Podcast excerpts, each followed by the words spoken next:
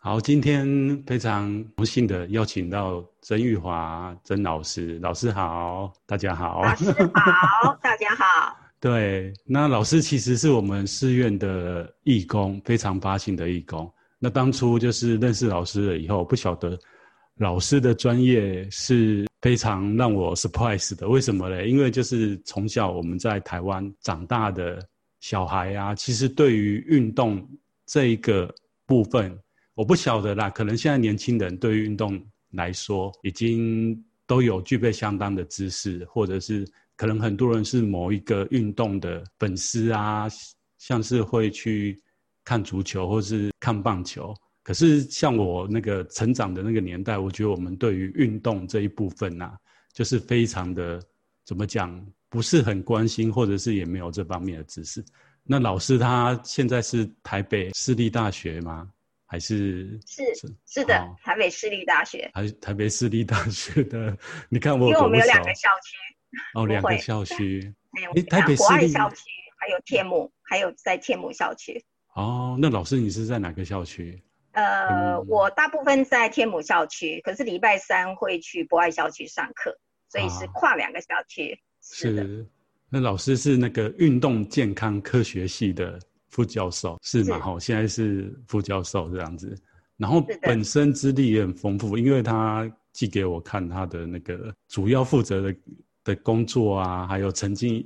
以来的工作，就是还有什么台北荣总、台阳医院、辅仁大学 IRB 委员会的委员，然后还有就是我们这个台湾中华奥运相关的一些运动禁药防治的一些委员嘛，哈。还有很多，这个实在我实在是太外行，所以不晓得 要从何问题。因为那个老师刚当初寄给我的时候，IRB，然后我就稍微找了一下，它好像是跟这个人体实验有关系的，还是，是跟呃人体实验？如果在医院就是人体试验、人体研究比较多，只要跟药品、医疗技术、医疗器材比较有相关。那如果是在大学的话，就是人体研究、人类研究比较多。那管辖单位都是不太一样的，哦、在大学管辖单位就是在教育部。那如果是在医院的话，就是呃在卫生福利部。所以那个最近台湾很吵的这个疫苗啊，也跟这这方面有关系咯。如果要讲起来的话，是那它就是。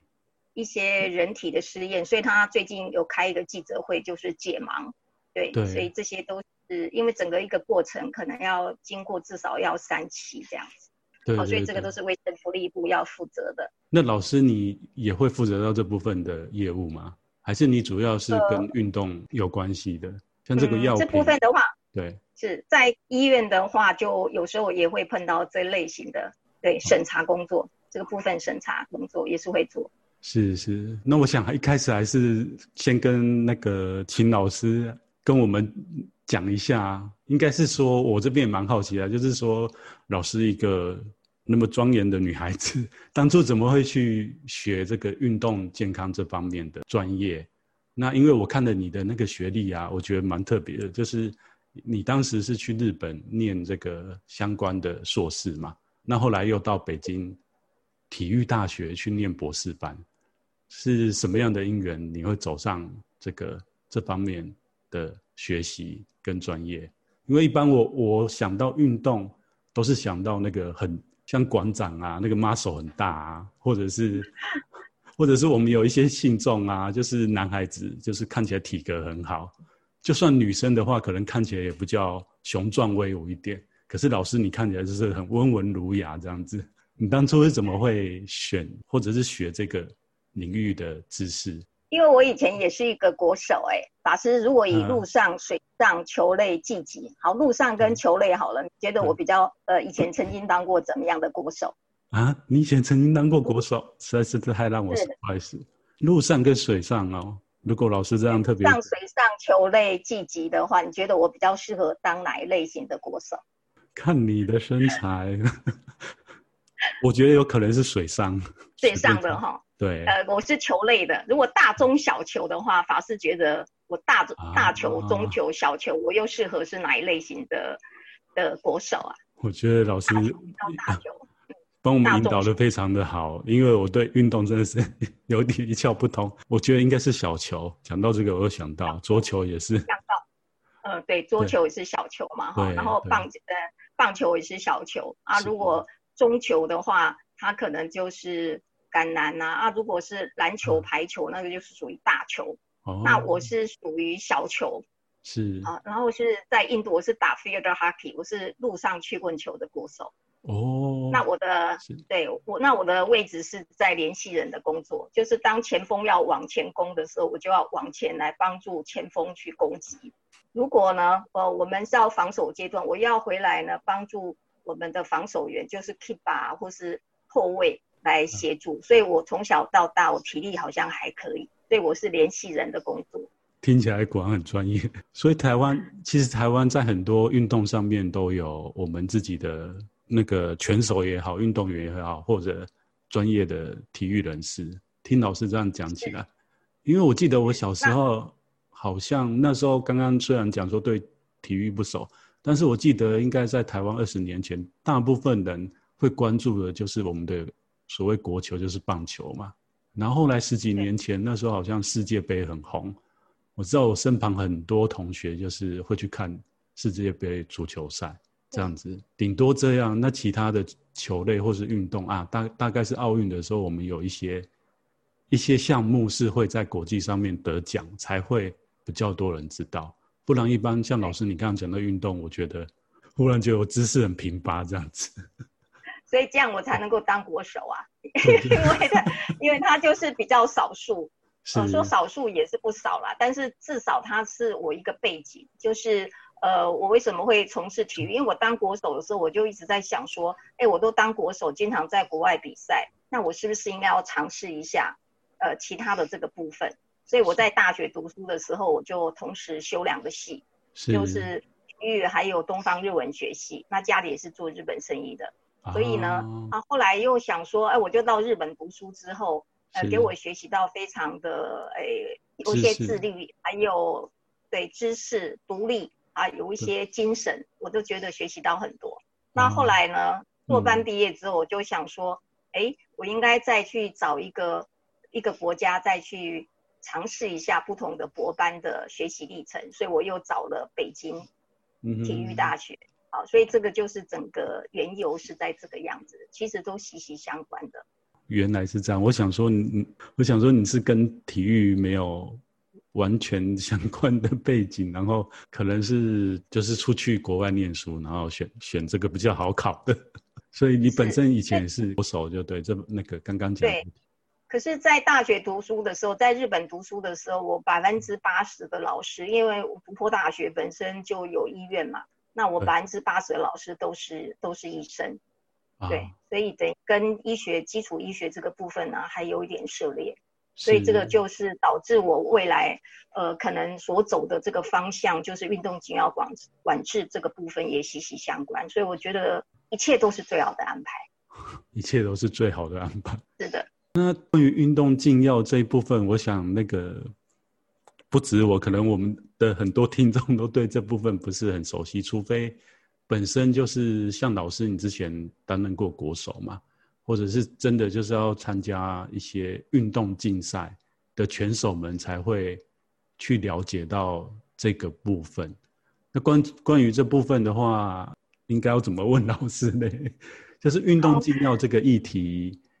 好像之前我稍微找一下资料，就是之前的应该应该有十几年前的吧。那时候的奥运也发生过很大的事件嘛，然后所以那时候公司还有特别。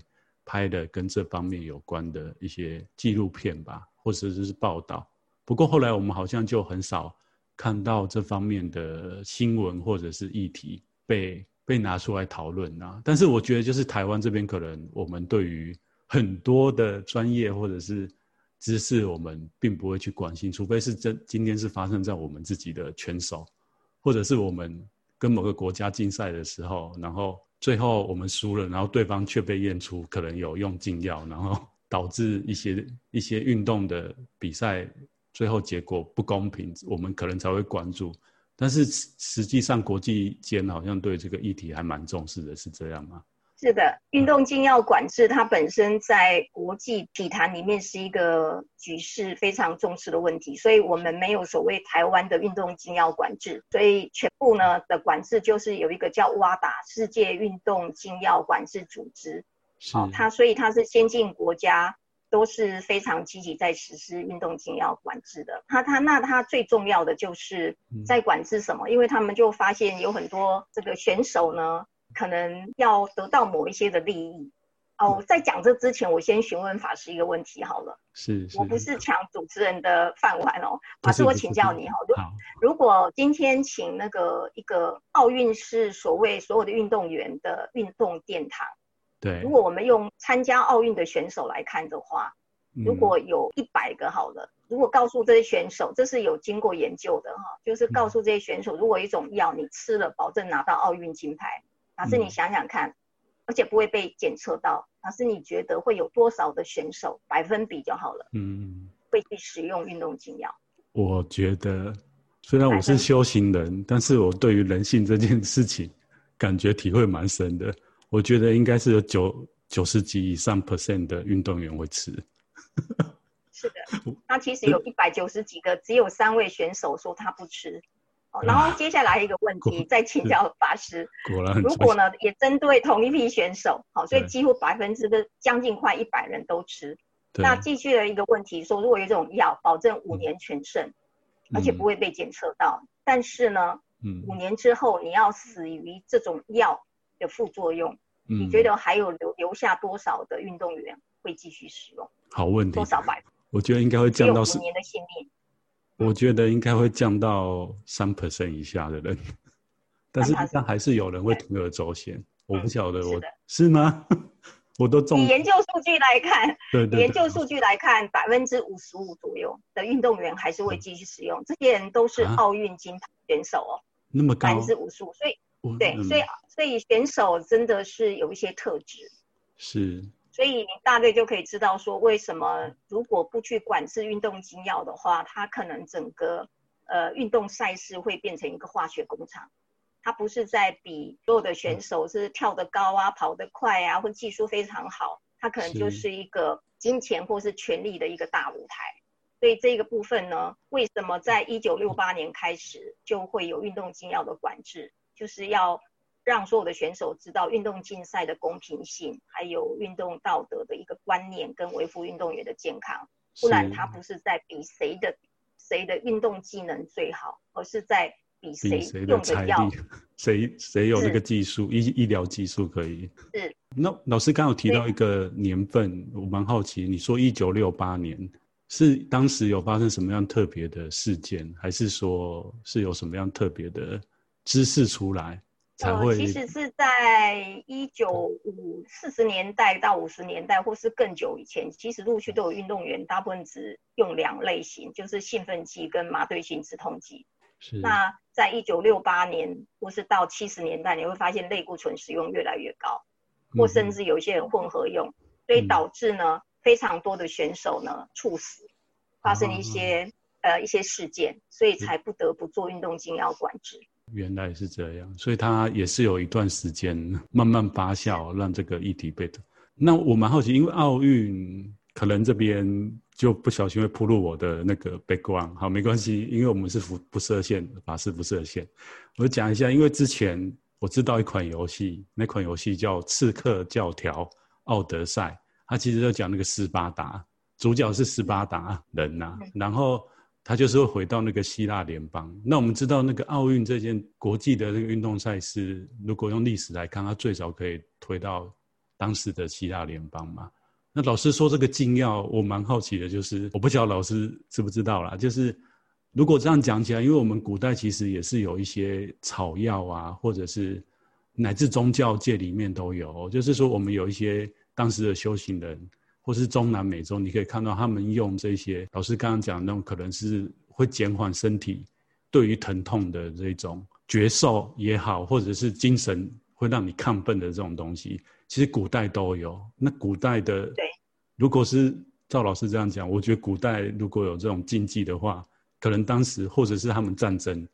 他们可能都会去食用这些东西。对，没错，就是非常的正确哈。其实当时就是我刚才有讲的，就是让他疲劳阈值增加，所以他就可能使用那个兴奋剂之类，让自己的精神充沛嘛。嗯、那如果是有些嗯、呃、草药，像那个马钱子啊，那这一类型的东西就有一点麻醉的作用。其实，在早期很多就都已经在用了。我们是看呃有很多的资料，就发现早期的，只不过跟现在的基因禁药啦。或是所谓的 EPU 红球生成素等等之类，是截然不同的运动种类。所以人类社会非常的有趣，我很有趣，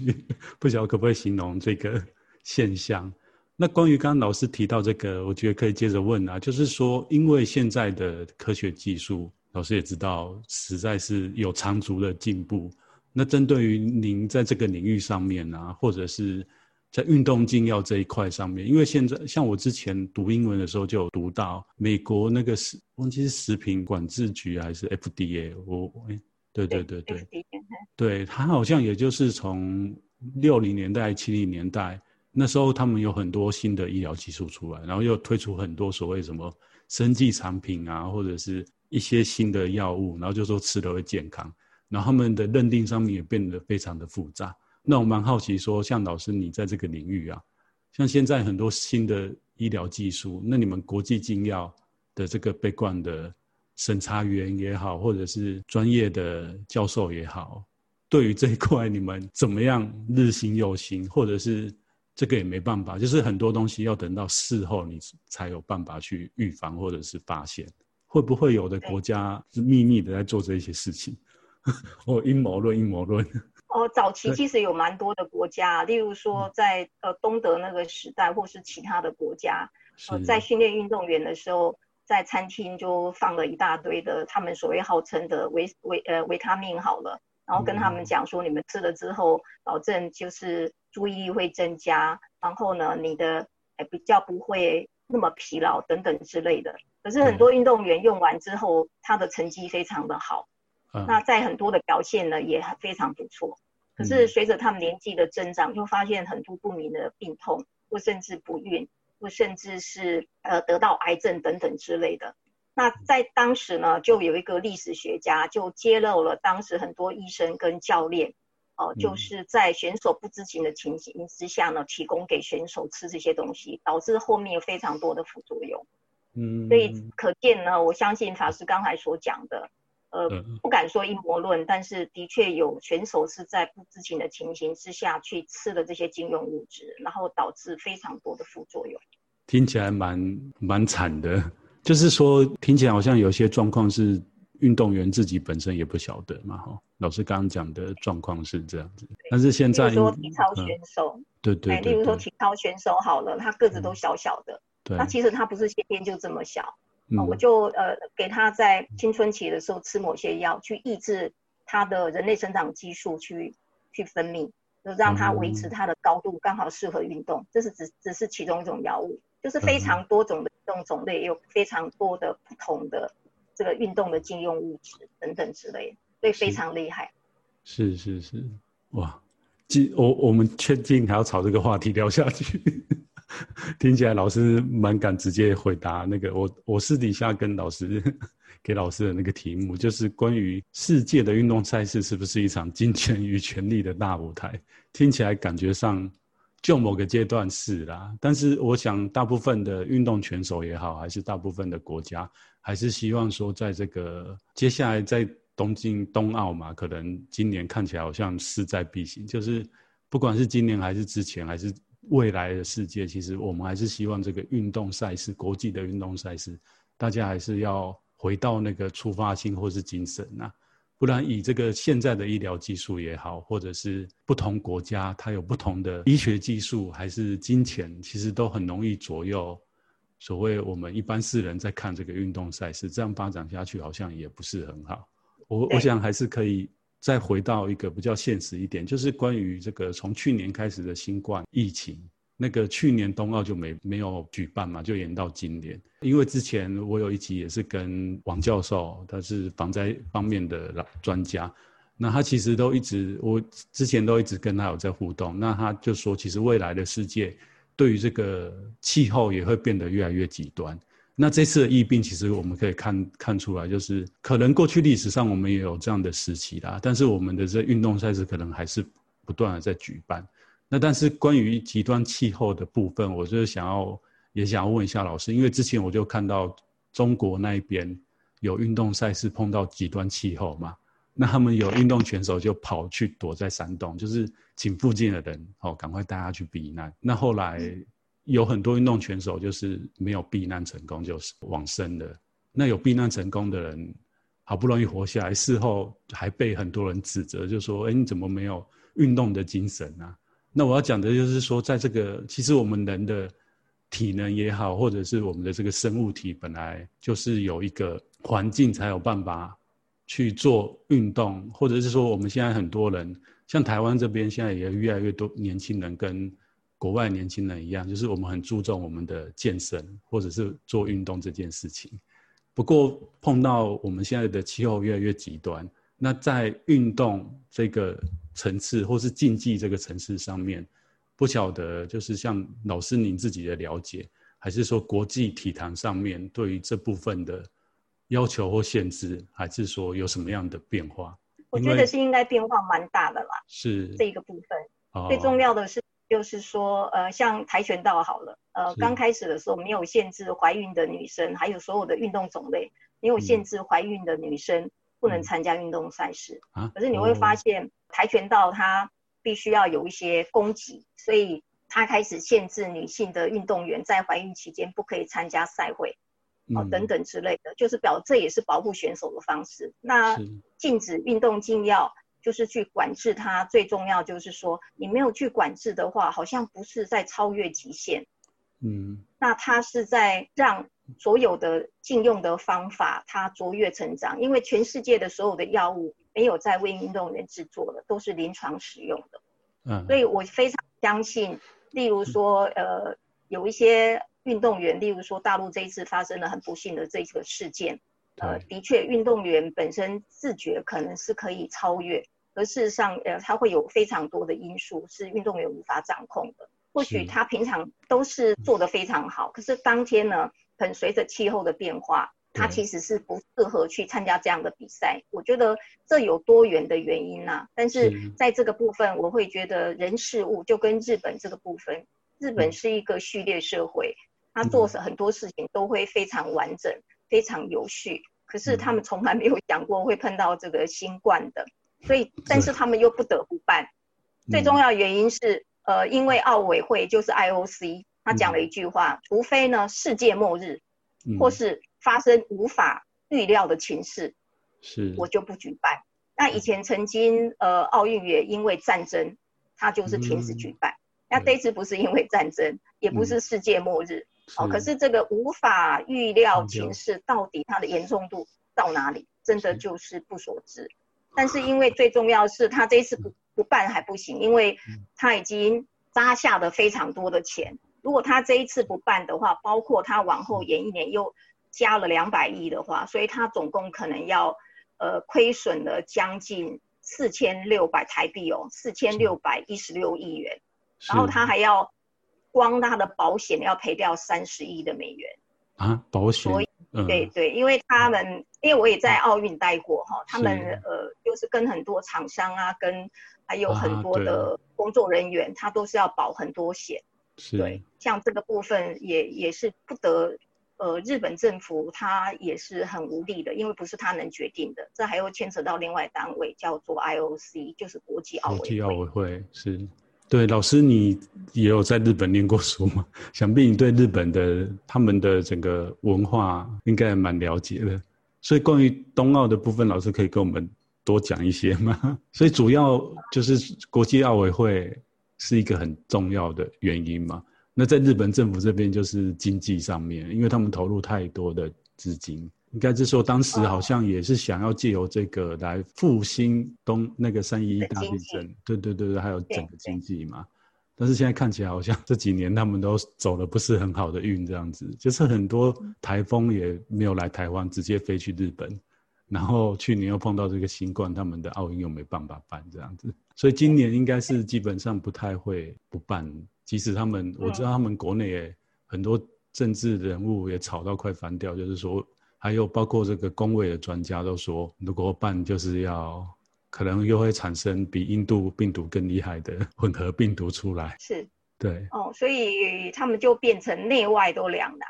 嗯，包括他们最近有一万多个那一些医生啊、volunteer 啊、志工等等之类的，全部都退出。他他已经呈现非常多的问题，嗯、还有包括有部分的选手，还有日本民众也感到非常的不满，因为他们觉得不够，呃，所有的防疫措施都不够安心，嗯、不够安全。可是政府却告诉他们说，哎、嗯，绝对你们要应该要很安心，要很安全。哦，但是他们他们觉得可能不是这么容易的事情，因为非常多的日本顶尖的病毒专家学者啊、公卫专家都一直反复在提醒，这一次东京奥运的期间绝对会有一些传播的风险。嗯，好，所以他们有非常多的请愿书，可是也受限于 IOC，因为这个会牵扯到他们已经花了这么多的钱，如果没有再办的话，他可能。要赔很多保险啊，还有相关的费用，可能都是我们台湾一年的所有的财政，所以其实真的影响蛮大了。是，就老师，你知道台湾这边拳手是不是有一些也是就决定不去了？因为我之前好像有看到相关报道，就觉得好像也考虑、哦、有些棒球，嗯，对，棒球是在墨西哥有一个那个本来是五抢一。然后后来现在变三抢一，就是大家也考量到，就是说本来是在我们台湾办，啊，对对，因为我是 WBSC 哈，就是是，是那个世界棒垒总会，我曾经当过他们的医务长或是药检的召集人等等之类的工作。是是。那这一边呢，所以我对他们这个有一点了解。是。所以呢，的确以保护选手立场，尤其他那个又是团队，不是一对一的。是。所以呃，在保护选手立场，其实我是赞成应该要退赛。所以也是不同国家或者是不同国情，他们有不同的考量。只是站在保护拳手就是不参加，但是有的国家可能会觉得趁这一次可以很容易，不是很容易，比较容易拿到一些奖项。个人觉得，我不晓得这样子准不准，嘿，对啊，因为刚刚有提到，就是其实前面一开始问老师，或者是老师刚刚有提到这个，不管禁药跟运动的关系还是怎么样，我觉得因为。我之前有读一些书啊，他有一本书好像要讲说，其实中国中国过去应该是从六零年代开始吧，他们那时候就是着重在几个运动项目嘛，然后他们也是透过这个运动项目跟美国做一些外交的往来啦，所以对于这个政治研究上面，好像运动也是一个新。在他们这个政治研究里面是一个新的领域，就是发现说，诶，可能好像不止中国，包括是前苏联啊，他们好像当时也是用这种方式在私底下，或者是说用另外一种舞台在较劲也好，或是做做交流。然后我就觉得这个议题蛮有趣的，所以才会问老师说，哎，这个奥运是不是也是一个？国际现实的一个舞台，因为它是一个国际能，就是能见度的一个很棒的舞台。例如说，嗯、呃，中国曾经用桌球嘛，那日本曾经用过柔道，所以你像俄罗斯啊，嗯、有他的总理普丁，他甚至呢，嗯、他甚至呃非常喜欢日本的那个柔道的选手等等之类。哦、其实这些都是非常棒的一个外交的一个拓展。是，好，所以我我相信全世界应该都是的。那我们好奇，为什么像奥运这样子国际的大赛事会后来演变演变的那么多？就像我我我其实刚刚有想到，就是说，其实像我们在台湾长大，当然就是棒球，我们自己有自己的这个运动产业也好，然后在国际上又真的好像也是透过这个这个运动项目让世界看到我们。那不然的话，其实。但是像那个奥运啊，它其实有很多运动项目是不一定是每一个国家或者是每一个民族他们都会去知道或了解的。那在这样的一个背景之下，这个不同的运动项目或者是国家要怎么样投入这方面人才的养成，老师这边有什么样的想法或者是看法吗？因为像台湾，好像之前我觉得前阵子也是有在吵嘛，有一个好像是乌克兰来的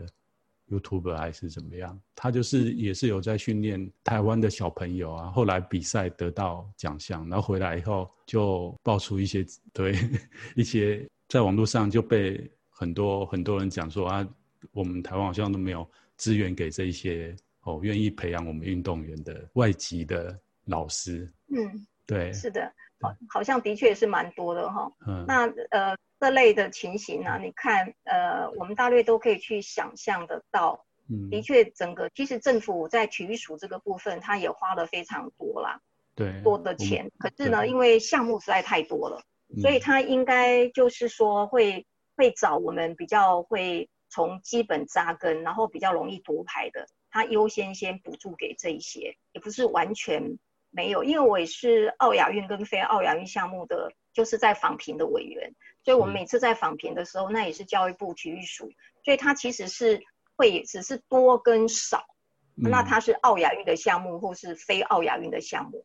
那什么是容易夺牌的？它会有要有一个标准，所以我会觉得的确哈，其实是非常辛苦在台湾的运动，所以他比较期待要有一些叫做社会资源，所以社会资源就是例如像企业啊，呃，像很多国家，它就是用企业的能力，而不是完全靠政府。然后企业去支援这一些、嗯、这些那个他们觉得还不错的运动种类，嗯、教练也好、嗯，选手也好，他的整个训练的这些费用，嗯，哦，在国外比较会是俱乐部的方式，在国外比较倾向这样。你要完全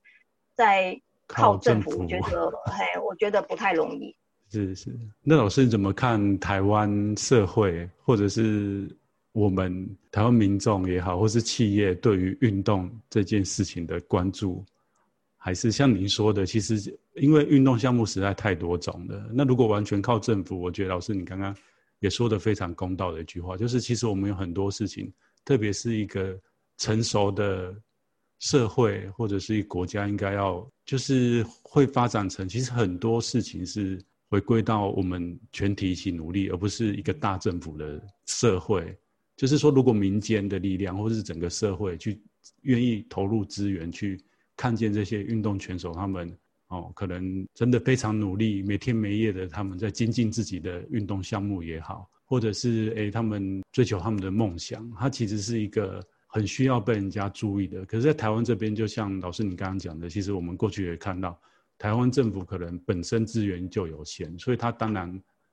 很直接的、很现实，他就是要去辅佐一些很容易被看到的。那大部分是没有。那我们的民众也好，还是我们的企业也好，老师，据你所知，我们在这一部分成长，或者是有关注的人有变多吗？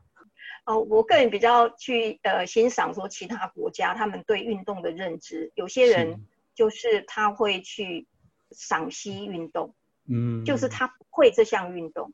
但是他会去欣赏这个运动，所以他会变成观众。对。但是呢，在台湾比较倾向就是说，他认为运动本身的这个运动员是价值，所以我会觉得一个是实际上实践运动，就是运动员本身。那观众这个部分人一直没有增加，就是他没有去欣赏运动所带来的有一些价值。嗯，那很多国家就不一样了。很多国家像日本，他们有时候问他问问他一个呃日文就 sports 那个那那个一般 u d e s a 在运动里面最喜欢什么？嗯、然后他如果一个人说 yaku desu 棒球嗯，嗯，对。但是呢，他后面一句话都是就说 miru no wa ski desu 啊，我我会我会去赏析，我会去看他。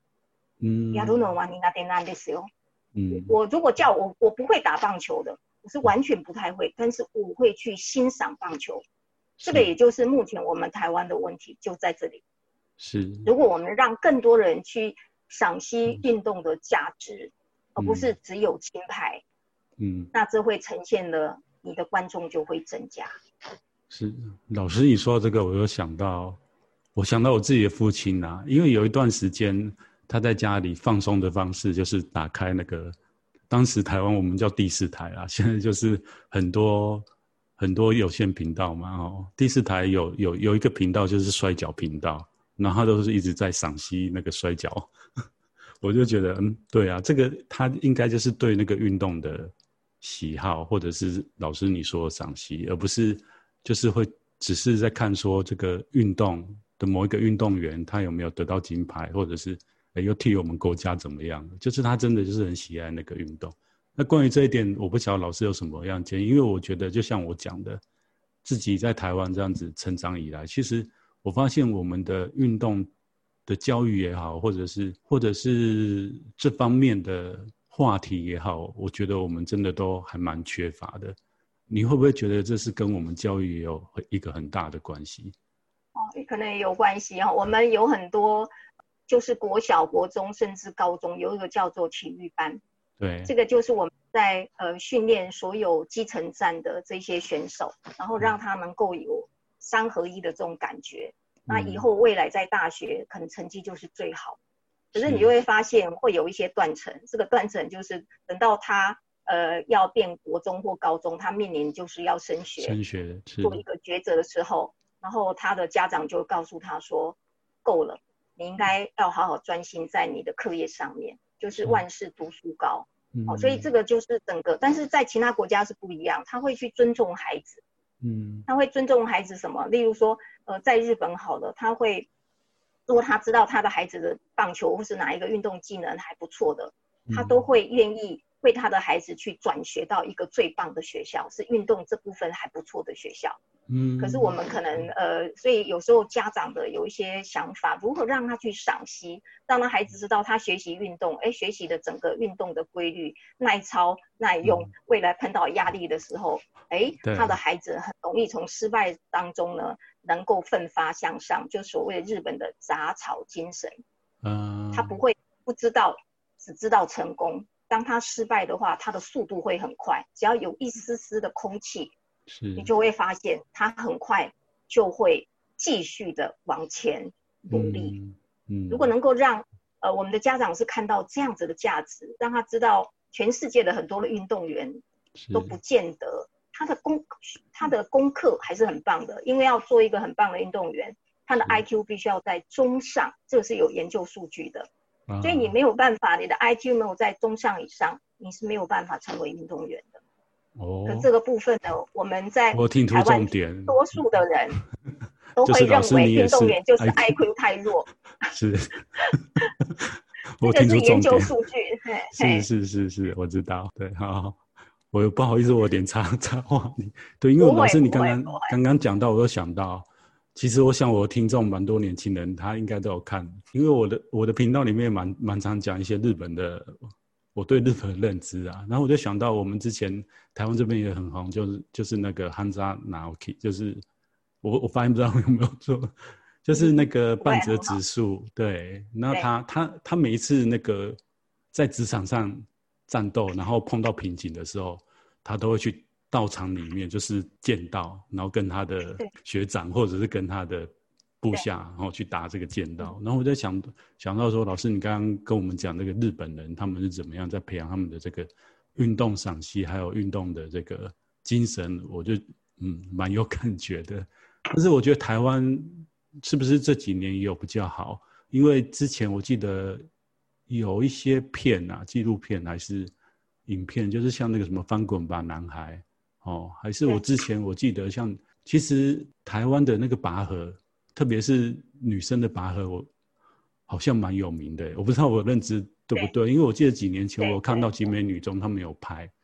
拍这个他们拔河的那个短片啊，它不是算纪录片，可能半小时以内，就是他们在训练，然后他们在海外比赛，然后他们的成功、他们的失败、他们的汗水，其实我当下看的是蛮感动的。可是我就是觉得，说像老师你讲的，其实可能是我们这边的教育还是价值观，一直以来就是我们的长辈们，他们不觉得说，当有要取舍的时候，就是所谓要取舍，就是升学，好，或者是工作，他们可能会考虑到说，你这个运动很好啊，你有这个能，你有你有这个才能很好啊，但是你要靠这个讨口饭吃是很难的。会不会也是跟我们市场有一个很大的关系，或是产业结构？因为以国外来讲，比较中小型国家，我不晓得啦。不过几个国际上比较大的国家，我们都会看到他们的运动产业其实是蛮发达的。就是运动产业这件事情，跟对教育这件事情。嗯，是，我觉得法师说的非常好哈，在全世界的运动产业，嗯、呃，如果你把它经营跟管理非常好的话，呃，其实是选手也好，或是他的产业，其实可以蓬勃发展的。是，法师，你知道有一个俄罗斯的漂亮宝贝叫莎拉波娃，她是一个网球的选手，她一年的年薪是多少钱？你猜猜看。嗯，你叫我猜，我一定超过亿的美金吧。对十亿到十二亿，哇哦，嗯，所以他是有整个完整的，对，他就是很厉害的地方，对、嗯、他，因为他的脑筋非常的聪明，呃，不但他的运动技能很好，他甚至懂得去管理自己，懂得去推展自己，嗯、然后跟很多很有名的产业结合在一起，才能他，所以全世界有很多运动员，呃，虽然他是比例不是很高。嗯，但是你就会知道这些顶尖运动员，如果他懂得好好的去包装。规划，对，规划他自己的运，对他的运动生涯的话，其实他也可以呃经营的非常的不错的。那我相信呃在台湾这个部分的这个是还还有待，应该还在国中阶段而已。以前是。幼幼幼稚园阶段，我觉得他现在开始。对，嗯，我觉得现在他有往国中跟高中在努力了，是，对，所以我相信未来的话，我我也很期待所有的运动产业，是，应该可以跟国外一样蓬勃发展。是，那关于这一点，我想要问老师一下，因为老师也曾经在北京念书嘛，那关于体育这一块在中国的发展，我不知道老师你有涉略吗？或者是有了解？因为照理来说，他们的市场应该更大。然后第第二个就是说，可能是他们的这个政治制度吧，也好还是怎么样，就他们应该以国家的资源，应该有在一些运动项目上很全力的在培养一些拳手。这个部分呢，你就会发现，呃，像在其他国家哈，那中国也好或其他国家，你就会发现，呃，他们派出去的，例如说，他会看层次来派他们的代表队。例如说，你今天是奥运级的，那我全我几乎我就全力以赴，都是属于一级的运动员。是。那如果今天是亚洲杯的，他不会派一级运动员过去。哦。可是你就会发现，嗯、呃，台湾的话还是派一级运动员过去，所以让大家有一种错觉，嗯、这种错觉就是，哎，或许或许是不是为什么呢？在奥运拿的奖牌数都是比较少。可是我在想说，今年因为有空手道，是。空手道是唯一。一九六四年日本办东京奥运的时候，他们的强项柔道进入了，嗯，奥运是。然后二零二零年的话，首次进入的就是空手道。嗯，那空手道我们台湾呢也还蛮强项的，所以我也很期待，嗯、呃，空手道今年是不是能够为我们台湾呢，呃，可以夺取更多的金牌？是。所以这个部分，我我是觉得在其他国家的确。呃，他们应该在这部分是非常的努力，而且他们的内需是够，而且是非常努力再去做一些经营。那我相信台湾这几年，呃，在政府啊，还有一些社会资源的努力之下，我相信它会越来越好的。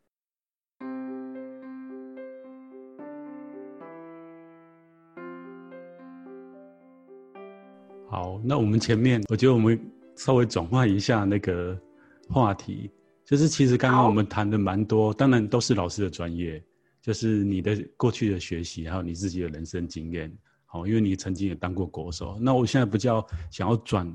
转进来一点，因为毕竟这个还是一个宗教的频道，我们由外而内哈，就是讲精神这一块。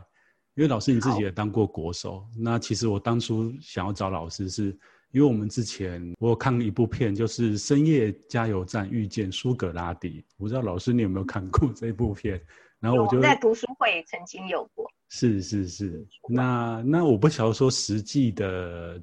这个运动选手或者是运动赛事当中，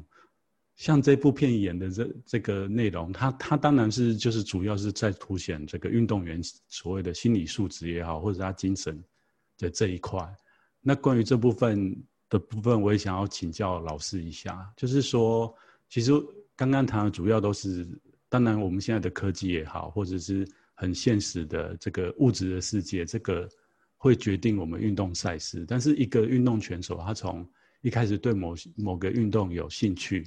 到后来他投入他的生命，哦，乃至他的精神在这个方面的成长。不过他在过程当中一定不可能一路都很顺遂。那在心理层层面这一块，我知道老师您好像这这部分也涉猎蛮深的。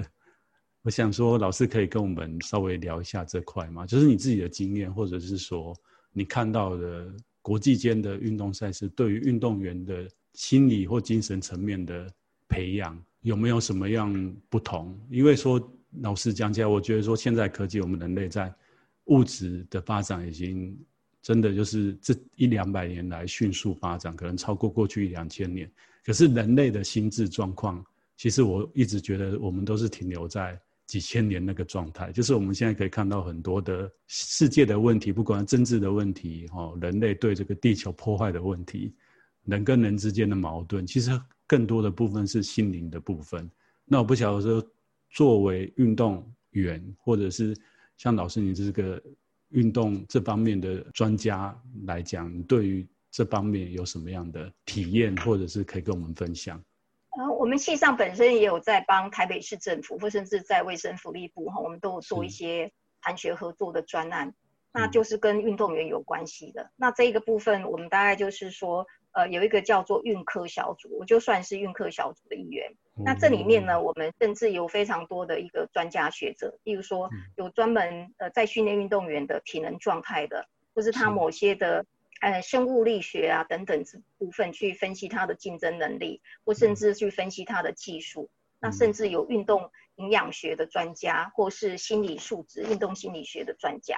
那的确在有很多科学的研究里面，哈，心理素质的确非常的重要。嗯、那每一个国家训练的方法也都截然不同。例如说，呃，北韩好了，他们的他们的射击很厉害，可是他们在训练选手的时候会用什么方式？例如说，一个布袋里面。嗯，放了一大堆的毒蛇，嗯，然后让选手把手放进去，嗯，我们一想象就觉得非常的惊悚，可是你就会发现选手是这样训练出来的，不是半夜让选手呢，不同的选手要个别的到夜总会，好，例如说到牧场，好，到墓园去里面，然后自己可能要有有放什么东西，然后就寻找那些东西等等之类的，嗯，那这个在西方国家是不太可能，或是甚至在台湾。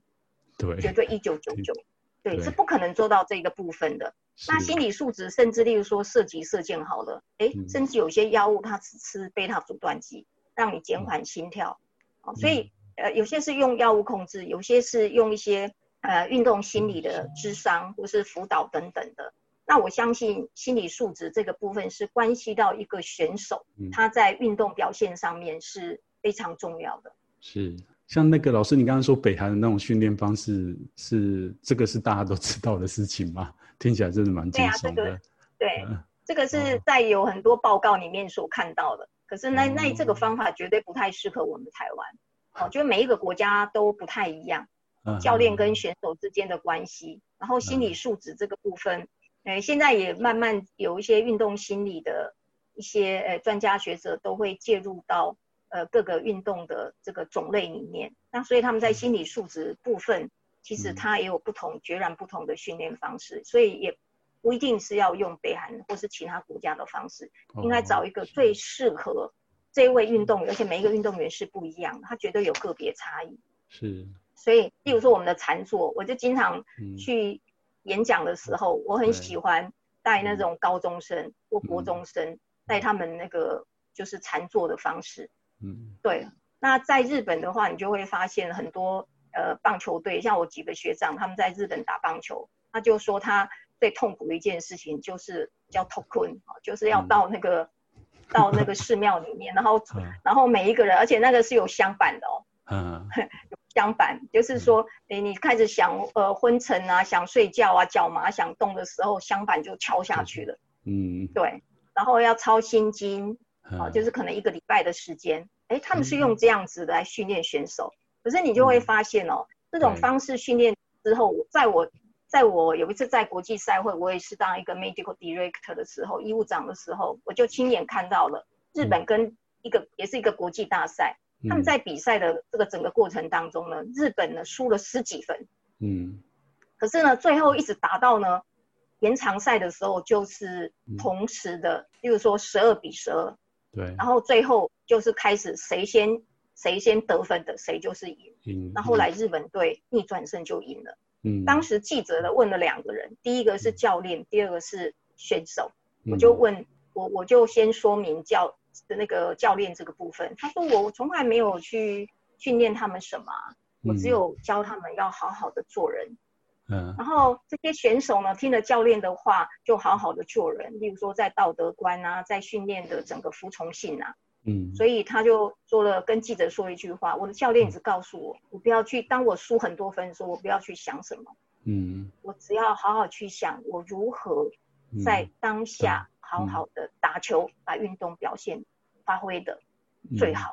这样就够了。所以他不去想我得了十几分，我输了十几分，而是去想。我怎么样把这个球打出去，把它打得好，可以帮我这个队能够得分，所以他们就是这样一分一分一分，嗯，赢到逆转胜的，嗯，所以这个就叫做心理素质。是，可是这个听起来真的很禅宗诶，就是活在当下。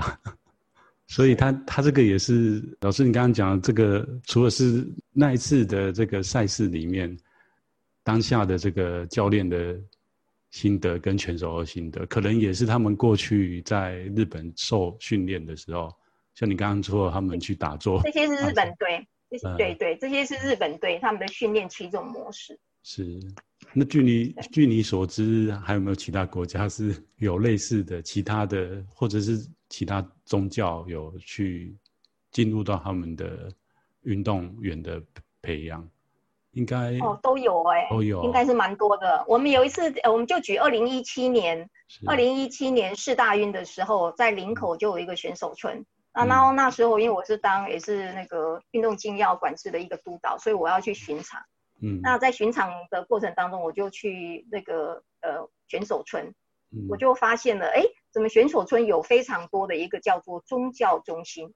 嗯嗯，然后我、哦、我就很好奇。其实以前在其他国家奥运我也去过，其实也都有。是。那我就我就想说啊，今天工作差不多了，我就想说去那边放松一下。嗯。哎，它会有呃基督教啊、佛教啊、天主教啊，啊或其他的非常多的宗教，它都放在那一层楼。那如果你今天是倾向喜欢去禅坐，就有一个巴西的选手，那他就每天呢一件最开心的事情就是去他的那个去。当时的这个宗教，那时候好像是法鼓山，嗯、然后他就去那边，嗯，哦，后来有第二天、第三天的时候，我就听到他拿到拿到那个金牌，嗯，然后他最开心的一件事情，嗯、就是法师能够辅导他在心灵上面不要那么紧张，嗯、然后让他自己在一个最安定的状态之下是夺牌，最后他真的夺得了他那一个量级的金牌，嗯，所以这个也是借由宗教的力量。那这个不是只有佛教，其他宗教也一样啊，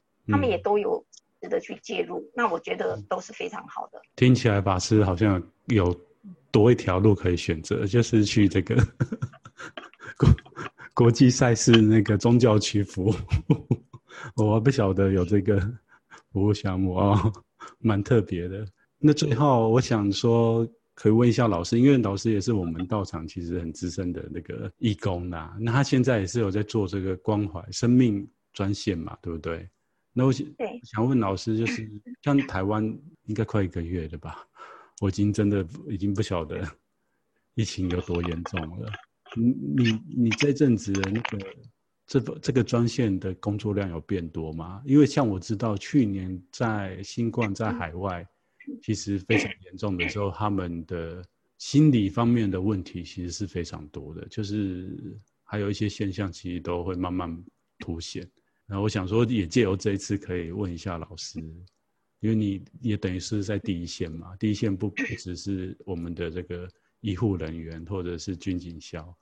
这个心理这一块，其实我觉得来听我节目的人应该也都会非常的关心或者是想要了解。那我想就直接请请老师，你可以跟我们分享一下嘛？你现在在那一边，还是说其实都还好？因为你们都排班，也不一定是在你那个时段会打进来。因为我们我们是在那个德贵哈，德贵那一个部分就在呃西门站那一带，所以那个号称是重灾区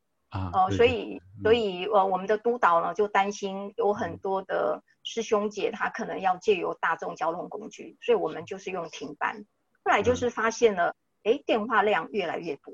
嗯，就是跟真的有这一次的疫情有关系。然后也再加上呃，方丈和尚非常慈悲，就认为这时候、嗯、呃，我们的专线应该要发挥作用，所以这时候我们就开始用轮班的方式。所以我就是排在礼拜四。那我像我最近就是会都接到那个电话，就莫名的因为疫情都关在家里，平常本来有工作，那我就会发现，呃，莫名就去自己去想了非常多的事情。例如说，还开始想他六岁爸爸就往生了，哎，最近就开始一起从小时候就开始去思考，呃，爸爸往生，然后呃，妈妈对他不好等等所有的这个委屈，还有加上疫情，嗯。啊。等等之类的，就开始非常多负面的思考，嗯，就出来了。所以我相信这一次疫情打到我们专专线的，我相信蛮多这一、嗯、这一这一类型是真的蛮多的。是，但是我会呃跟他们在想的时候，除了聆听跟陪伴以外，对，就开始会去想，让他去想一件事情，嗯，怎么样从无转移到有。例如说，我没有爸爸。我我妈妈对我很不好，我没有钱，嗯、我没有在做我自己想做的事情，嗯、我没有爱我的人，我没有自己的时间，或是他明明做了很多事，却没有人感谢我。嗯，他的就是没有，所以这个在有些智商团体里面，它就叫做没有没有症候群，我是把它翻作无无症候群呐、啊。嗯，那我就开始在跟他谈的时候，就会跟他他。这些没有没有或是无无的时候，我如何把它变成有？嗯，他自己去发现有，他就可以去接受到对自己满满的爱。嗯，所以这个部分我也就是呃，例如说他很遗憾当初没有跟他爸爸做做些对谈，嗯，然后我就会跟他讲说，哎，那你现在要不要把我当做当做是你爸爸？嗯，那你要不要跟爸爸说些话？是等等之类的。就是让他去学习，呃，从这个每天呢要列出一个感谢的清单，或是他有的清单是什么？嗯，好，所以就是就是从无转移到有，是就是。说有我们的督导有教我们非常非常多的技巧，那我也就是、嗯、呃利用我们平常所学习的，让他去发现从无到有，也就是我其中一种呃帮助在疫情期间。除了关怀以外的，要教他一些小小的技巧，否则他真的不知道他应该也要对怎么样过下去，或是他可以感谢，哎，今天他至少没有染疫，他今天还是衣食无虞，他还是可以谢谢他自己身体今天还是辛劳了一整天等等之类的，就是用这样的方式来做关怀。所以老师，你真的是 文武双全，就是既是那个运动禁药这方面的专家，然后又是心理这方面的，听起来又是这方面的专家，感觉比法师还厉害。嘿，因为我们也没有法师太客气了。对啊，其实老实讲，我觉得很多人会把觉得宗教师好像会具备这方面的那个知识。可是，其实老实讲，我们来出家的很多人啊，他也当然，我们有的法师他过去有接触这一块，但是更多的法师其实他是没有接触这一块。那我们也是进来僧团以后，才慢慢在学这一块。就是像老师讲这个倾听这一块，其实我觉得是蛮重要的。那怎么样给需要帮助的人一些方法？这部分真的就是现在心理智商也好，或是像老师你们。去做这样的服务，我们都有请专业的，像那个督导员有教你们一些方法嘛？哦，这个我们如果我们的法师没有学，其实我觉得我们法师有时候讲出来，还会让很多信众很傻眼。哎，我处理的公司，对啊，真的啊，你你你应该没碰到过了哈，你的心理素质跟那个体力都那么好，你应该 不叫不会碰到这方面的事情。对，可能因为我我是一个国际事务工作人员，那会很多事情发生突发情势才会丢到我这里，所以我可能在国际其实也碰到了非常多的一些事情，嗯、而且都是非常紧急。嗯、那我的工作是需要在不能抬在台面的，就是说我、嗯、我我的我工作是不希望我的运动健药管制的工作是在报纸上或是媒体上面做呈现的。那我的工作就是如何让他。呃，能够让这些人觉得这个东西是没有价值的，可是我们在帮助人的时候，就会有个别差异。哦，所以当他们打电话来的时候，我就开始去想，我如何让他从自己做得到的事情开始。所以我们只是呢，分享一些方法或一些思维，来帮助这些受苦受难的大菩萨，能够充实自己的心灵，嗯、让他学会了要肯定自己，嗯、要爱自己，这就是他最大的价值。今天 非常谢谢老师的分享，还有很多想要找你聊的，但是因为我们那个节目时间有限，所以今那个录音就先录到这里。我想那个，对对对对，谢谢大家。